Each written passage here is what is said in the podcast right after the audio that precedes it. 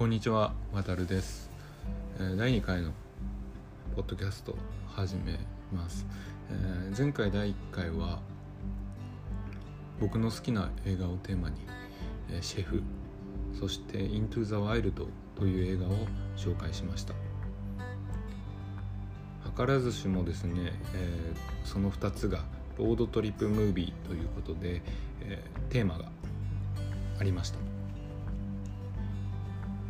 今回もちょっとテーマを決めてそこのついての、まあ、映画についてちょっと紹介できたらなと思ってます。一つ目紹介する前にそのテーマなんですけど今回テーマ実話を元にした映画ということにしたいと思ってます。特に近年の実話を元にした映画僕は結構この実話を元にした映画みたいなのが好きでやっぱりこう感化されるというか見た後に結構モチベーション高く、えー働いたり動いたりっていうことができるのかなと思ってます。実話に元にした映画ってやっぱりこうサクセスストーリーみたいなのが大きいんで、まあ、そういうものを見るとスカッとするというか、まあ、そういった気持ちになれるかなっていうのもあって、えー僕は好きです。今回、え1個目に紹介する実話を元にした映画は「ソーシャルネットワーク」という映画になります、まあ、ソーシャルネットワークって皆さんもよく使われてる SNS のことだったりするんですけど、まあ、この映画は Facebook の誕生を描いた映画になります。誕生を描いたって言ってもですねまあそこに、えー、と伴ういろんな裁判であったり、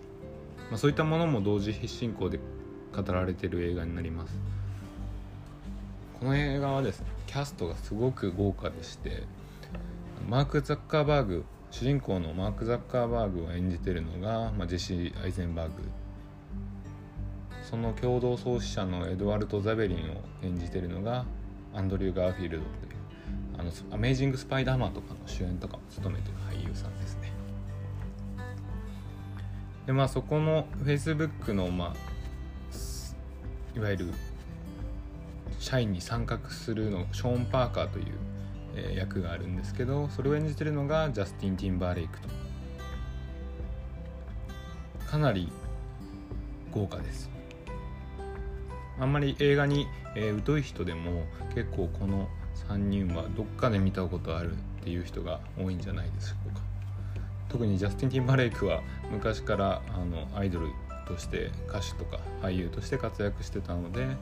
まあ、皆さんにも馴染みが深いんじゃないでしょうかと。でこの3人以外にもですね本当に有名な人いっぱい出てますと。で特に監督がこれ確かデイビッド・フィンチャーで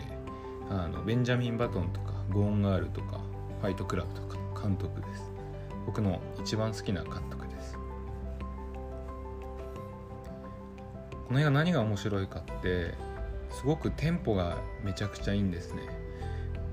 いろんなその時間軸を超えてシーンがあの前後していくんですけど例えば、えー、と現代の話になったり、えー過去の回想になったりっていう形で一見すごくこう混乱してしまうようなあのなんて言うんですかね。構図構成になってるんですけど見てみると全然違和感なくてむしろそれがすごく面白い映画になってます。Facebook もともとマーク・ザッカーバーグが立ち上げたもともと Facemash っていうものが原型になってるんですけどまあそこの話から最後の、えーまあ一悶着あるんですけどその一悶着一悶着が終わるまでの話を描いた映画になっていて、まあ、ハラハラドキドキしますしあこういう舞台裏があるのかというふうに、感じたりもします。何よりやっぱりこう Facebook ってこう、まあ、現代の IT 企業のかなりあの象徴的な企業ではあると思うんですけど、まあ、サービスもしっかりですね。まあ、今までのこう既存概念みたいなのを超越しているこうマーク・ザッカーバーグがこういうふうにしてサービスを作っていってこういうふうな葛藤があるんだっていうところを思うとすごくこうあこれからを生きていく働いていく僕たちにとって、まあ、刺激になりますしまあその裏では結構いろいろと大変なこともあってみたいなところも、いろいろと考えさせられる部分がありますと。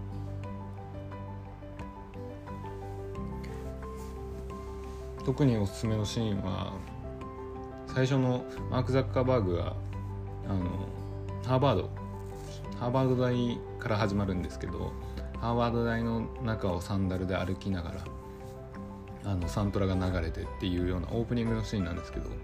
ここがなんかこうすごく僕的には感慨深いシーンになっていて、まあ、サントラのあの音楽も非常にそのシーンに合ってますしすごくコアこっから始まるんだっていうのが僕の中では印象深かったです、まあ、作品全体の流れもすごくいいので是非皆さんに見ていただけたらなと思ってます。大好きな映画です。これが1個目ですね。で、えっと、2つ目、えー、毎回2つ紹介していくような流れに今なってるんですけど2つ目がですね、まあ、実話元にした映画っていうところで「マネーボール」まあ、皆さんご存知でしょうか「マネーボール」という映画があります。ブラッド・ピットが主人公を演じている映画なんですけど、まあ、ストーリーで言うと、えー、ブラッド・ピットの、えーと役の主人公が野球球団のオーナーになってまあ、そこで弱小野球球団を強くしていくみたいな話ですと。で、えっと、そう聞くとなんかスポコンなのかそういう感じなのかなんかこうよくありそうなストーリーなのかっていうふうにちょっと感じちゃうかもしれないですけど全然そんなことなくてすごいですねそのオーナーがデータ分析を重視するオーナーでデータをもとにどんどん選手も変えていって戦術も変えていってみたいなことをまあやっていく映画なんですね。でこれ結構実話をもとにしてるので結構僕の中で衝撃で弱小チームがデータ活用でこう強くなっていくっていうのはなんかこう近代的だなっていうのがすごく思いました。この実はあの映画の原作のえー、マネーボールっていう原作を書いている小説家の方がマイケル・ルイスさんという監督あ、えー、と原作者小説家なんですけど僕彼がめめちゃくちゃ好きで他にもマネーボール以外にマネーショートとかあとは、まあ、そういったところのあとフラッシュボーイズとかですね、まあ、何個か映画化もされているくらい、えー、有名な作家さんになります。で彼のすごいところがですね、まあ、彼経済学の修士大学院まで卒業していて、まあ、ウォール・ストリートとかで働いてた人なので、まあ、そういう数字とか、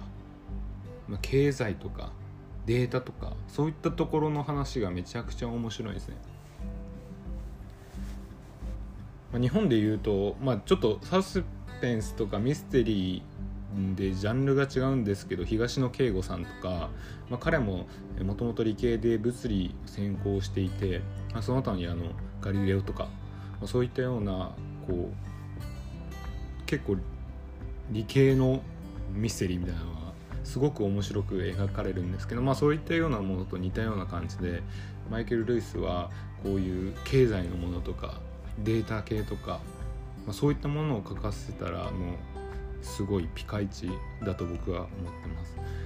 で、えっと、彼が原作の映画になるので本当にこうロジックだってるというかすごく見ていて面白いですし、まあ、弱小チームがねこう勝っていく姿ってやっぱ見ていて気持ちいいんですよね。ただこの主人公にはいろんな葛藤があってみたいなところも非常に面白くなっています。是非皆さん見てください。まあ、そんなこんなでこう2作の作品の紹介が終わってしまったんですけど、まあ、からはちょっと雑談になってしまうんですけどやっぱり映画ってすごくいいなって僕改めて今思ってます。このコロナの時期にこう家であまり外に外出せずに過ごすっていうことの中でもちろん仕事も、えー、してる方もいらっしゃいますし僕も少しだけ仕事をしてますしまあ家族がいる方もいらっしゃいますしっていう中でこう映画を見る機会ってすごくやっぱ自分も増えてます。でそれを見ているとやっぱりいろんなこう体験を追体験しているようですごくあの勉強になりますし感情も動きますしやっぱりなかなか人と会わないと感情って動かないと思うのでそういったところを感情を揺さぶらせてくれる映画っていうところは僕はすごい素敵だなって改めて思います。